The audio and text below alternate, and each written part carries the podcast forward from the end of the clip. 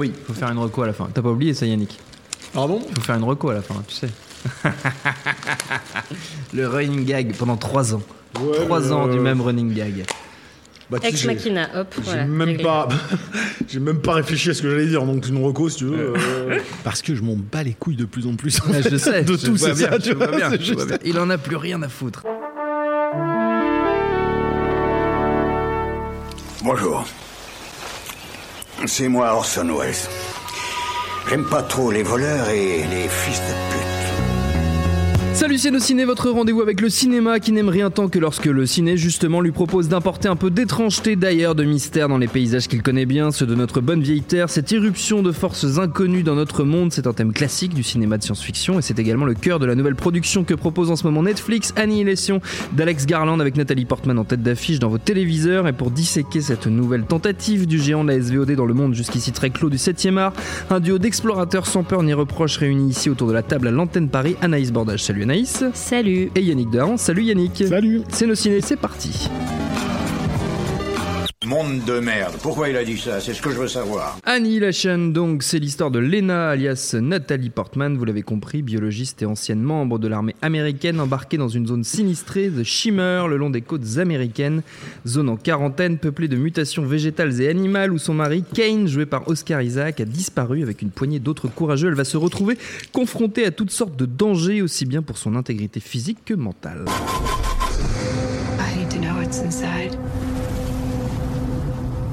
Save him.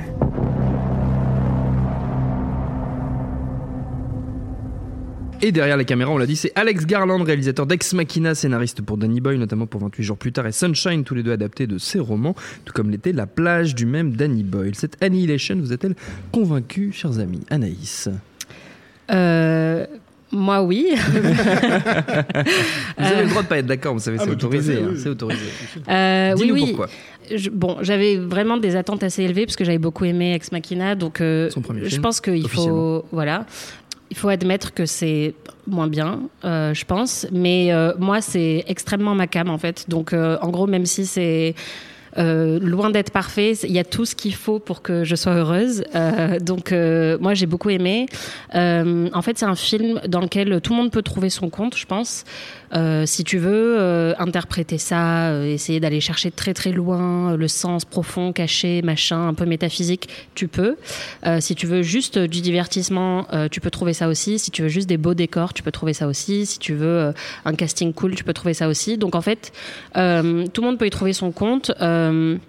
Personnellement, enfin, il y a beaucoup de gens qui sont partis très loin dans l'exploration de ce que ça voulait dire, etc. C'est le genre de film qui se finit et tu comprends pas très bien ce qui s'est passé. Euh, mais je trouve que ça fonctionne très bien en fait. Enfin, je, j'ai bien apprécié le fait que justement, il essaye pas trop d'expliquer euh, ce qu'il veut dire euh, ou de surexpliquer ce qu'il veut dire. Euh, et voilà, après visuellement, moi j'ai adoré. Les décors sont incroyables.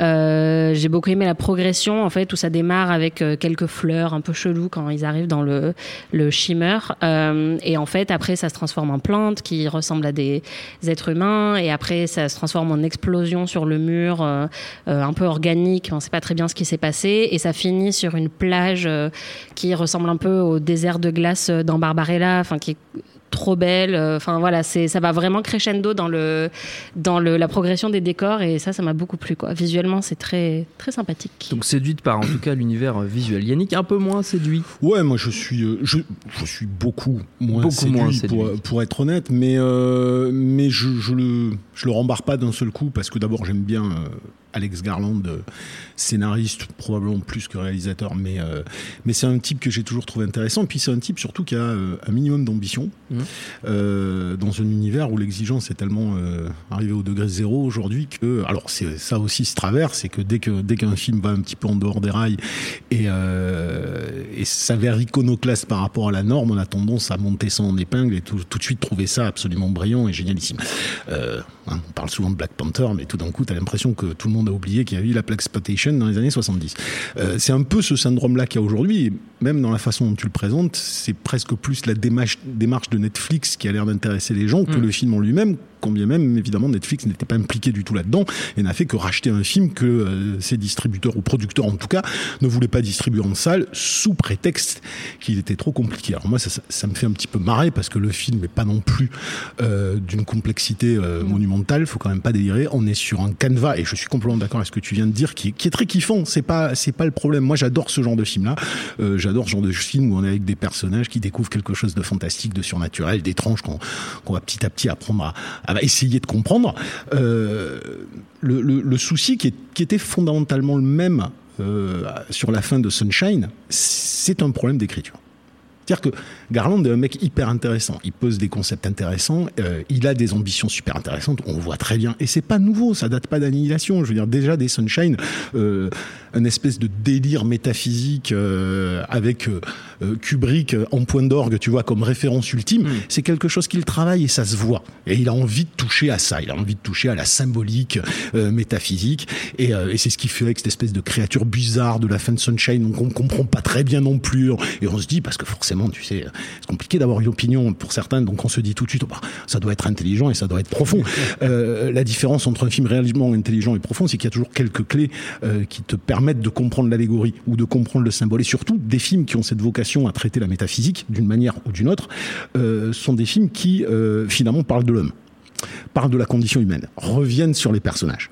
Euh, c'est quelque chose qui était relativement intéressant dans Sunshine, je, je finis là-dessus pour pas être trop lourdin, c'était quelque chose d'intéressant dans Sunshine, c'est quelque chose d'intéressant dans 28 jours plus tard, c'est quelque chose de fascinant dans un film dont on ne parle jamais, qu'il a écrit, qui était réalisé par Marc Romanek, qui s'appelle Never Let Me Go, qui est un très très très beau film, probablement à mon avis le film le mieux écrit euh, par Alex Garland.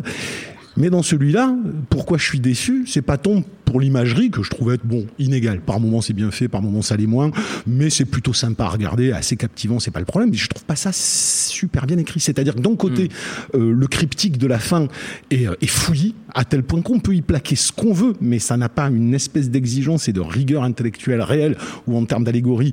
Euh, je sais pas, moi, je, tu vois, on entend des gens parler à film sur la dépression, il y en a d'autres qui vont te dire film sur ci, film sur ça. Alors oui, on peut mettre tout ce qu'on veut dans un truc.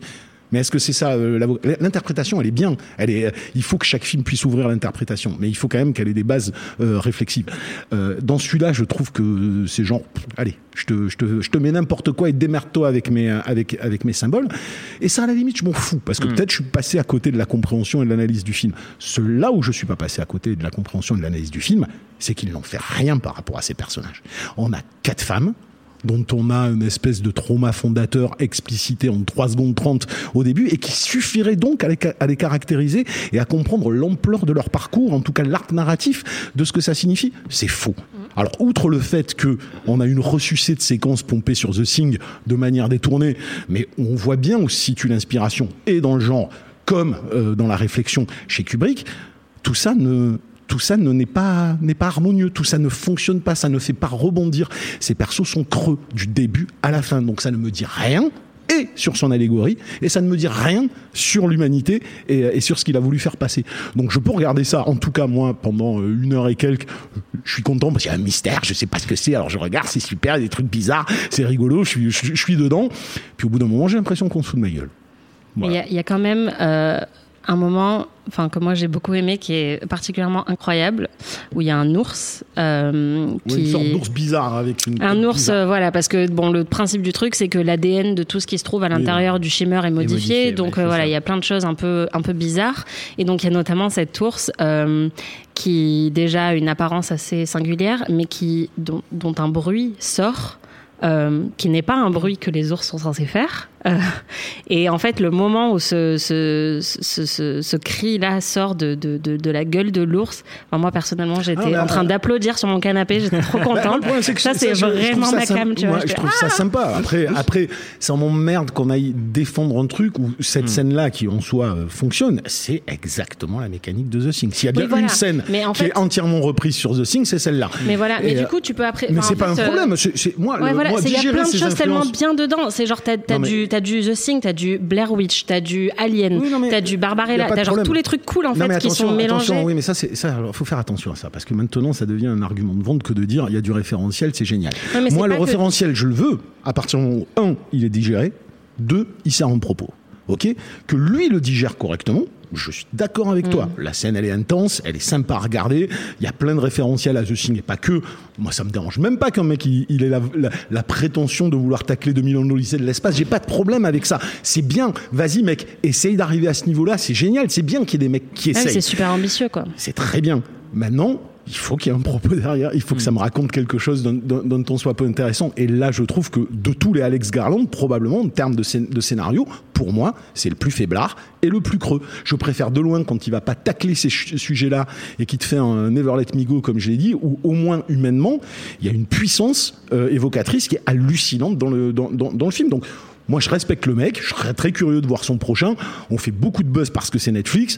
Franchement, c'est le plus mineur, vraiment, et de loin, à mon avis, des Alex Garland. Même si Mais, c'est euh, vraiment voilà. dommage qu'on puisse pas le voir en salle pour le coup. Euh, J'ai beau adorer Netflix, euh, là c'est quand même et notamment pour les visuels, tu te dis que c'est quand même dommage Ah, de ne pas choses, pouvoir le c'est voir. vrai qu'il y a des choses très belles dedans. Alors c'est marrant aussi ça. Parce que c'est- bon, c'est un détail. hein, moi, je m'en fous. hein, mais mais c'est quand même fait de briquet. Non, mais je veux dire, c'est fait. Non, je m'en fous dans le sens où je vais pas m'énerver dessus. C'est mais mais il y, a- il y a une espèce de comment te dire de de de, de, euh, d'inégalité dans le traitement visuel aussi qui est assez bluffant. C'est-à-dire t'as Ouais, vraiment c'est des passages qui sont très beaux et des messages qui sont tout dégueulasses où c'est Mm. fait de briques et de broc. Ouais. Et où, moi, il y a eu des moments où j'avais l'impression d'être dans un gros, bon, je caricature, mais dans un bistre, euh, un peu de chipouille, quoi, tu vois. Donc c'est, c'est assez bizarre, mais j'aurais aimé le voir en grand écran, d'autant que Garland Ouais. voulait le montrer en grand écran. Donc euh, bon, voilà. Bah oui, moi j'ai vu le lendemain, j'étais au cinéma, j'ai vu la bande-annonce alors que je l'avais vu la veille euh, Ah, sur, sur mon petit projo et tout. Et franchement, j'étais un peu dégoûtée. Quoi. Ouais. Quand j'ai vu la bande-annonce en salle, je me suis dit, bon, Voilà. Je pense pas que ça changerait mon avis sur le fond, mais mais, peut-être, ouais, mais en tout cas, pas. ça aurait Ouais. donné sans doute euh, voilà, une immersion peut-être un peu plus marquée, bien évidemment. Mm.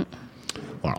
J'ai pas beaucoup plus à dire, moi. Non, ce Euh, sera pas, mais je, sais je sais que vos, vos opinions ne sont- seront pas réconciliables. Mais bon, Anaïs, toi, t'as été quand même plus emporté euh, Oui, par, oui, le, par et le côté après, surnaturel euh, du film. Ouais, voilà, moi c'est juste, euh, je, mais je suis vraiment cliente de ça, donc en gros, je, je peux reconnaître que c'est pas parfait, mais c'était pile ce qu'il me fallait en fait. J'étais super contente Euh, et j'adore le casting. Euh, je suis pas particulièrement fan de Nathalie Portman, mais j'aime beaucoup Tessa Thompson qui arrive à faire quelque chose de très bien avec un petit rôle quand même, parce que c'est le rôle et elle arrive quand même à, à l'incarner d'une manière vraiment intéressante. Euh, c'est des actrices qu'on voit pas trop dans ces rôles-là. Gina Rodriguez, qui est connue un peu pour son rôle cucu dans Jane the Virgin, et qui, là qui est super butch et, et masculine, euh, c'est vraiment intéressant. Et après, ce que tu disais sur la dépression, moi, je l'ai, je l'ai ressenti, je l'ai retrouvé dedans. Donc ça, c'est quelque chose qui, enfin, une, une- une grille de lecture, on va dire en, en plus que, que j'ai bien aimé, même si effectivement on peut y calquer ce qu'on veut. C'est assez euh, large pour que tout le monde puisse y voir euh, ce qu'il veut y voir, et c'est ça qui est bien. Euh, mais c'est vrai que hum, il y a un moment où Nathalie Portman est littéralement écrasée par le poids de son propre reflet. Et du coup, il y a vraiment des, des moments comme ça. Euh, Je trouve que son personnage est pas très bien développé, je suis complètement d'accord. Euh, mais vraiment, vers la fin, on ressent un peu plus le poids de, et la violence de ce qu'elle a pu ressentir. Elle est assez lisse au début. Et puis vers la fin, on comprend quand même qu'elle est beaucoup moins lisse que ce qu'on pourrait penser. Euh, Il y a des petits twists aussi pour les gens qui aiment bien les twists. Enfin, il y a un peu de Euh, tout, À côté de ça, ce que, ce que j'entends, hein, comme on dit, on peut plaquer ce qu'on veut. Sauf que ça aussi, c'est le principe d'une œuvre allégorique et métaphysique. À partir du moment où elle cause de la condition humaine, bah, la notion de reflet, la notion de souffrance à passer, la notion de. Je veux dire, tu peux y voir un délire euh, sur, sur la création aussi. Après tout, euh, tu vois, le film démarre avec une espèce de faisceau venu d'on ne sait où, euh, qui transforme quelque chose. Bon, ben, enfin, tu- vois, moi, c'est pareil quand je vois Mother ou que je vois ça, je me dis, bon, les mecs, vous pouvez me Oh faire non. du. Non, mais je caricature. mais euh, c'est pas les mêmes films, rien à voir. Et effectivement, je- beaucoup plus de de- d'énervement vis-à-vis d'un Aronofsky que d'un que d'un Garland, mais mais l'air de rien, euh, les deux pêchent, pêchent quand même par une forme de de, de prétention à croire que leur mystique est euh, est, est- ordonnée de façon intelligente. C'est-à-dire qu'il y a, il y a une espèce de suffisance dans l'intelligence prétendue du propos, euh, là où des fois tu as besoin de beaucoup moins euh, pour être beaucoup plus allégorique et beaucoup plus fort, ce que ce que d'autres réalisateurs arrivent à faire. Et Garland est un mec que je trouvais jusqu'ici beaucoup plus subtil que ça. Et là, pour le coup, je me suis dit, c'est un peu fastoche, mec. Voilà. Bon après, voilà. on- Tout n'est pas C'est qu'une question de ressenti, mais perdu, tout n'est pas désagréable.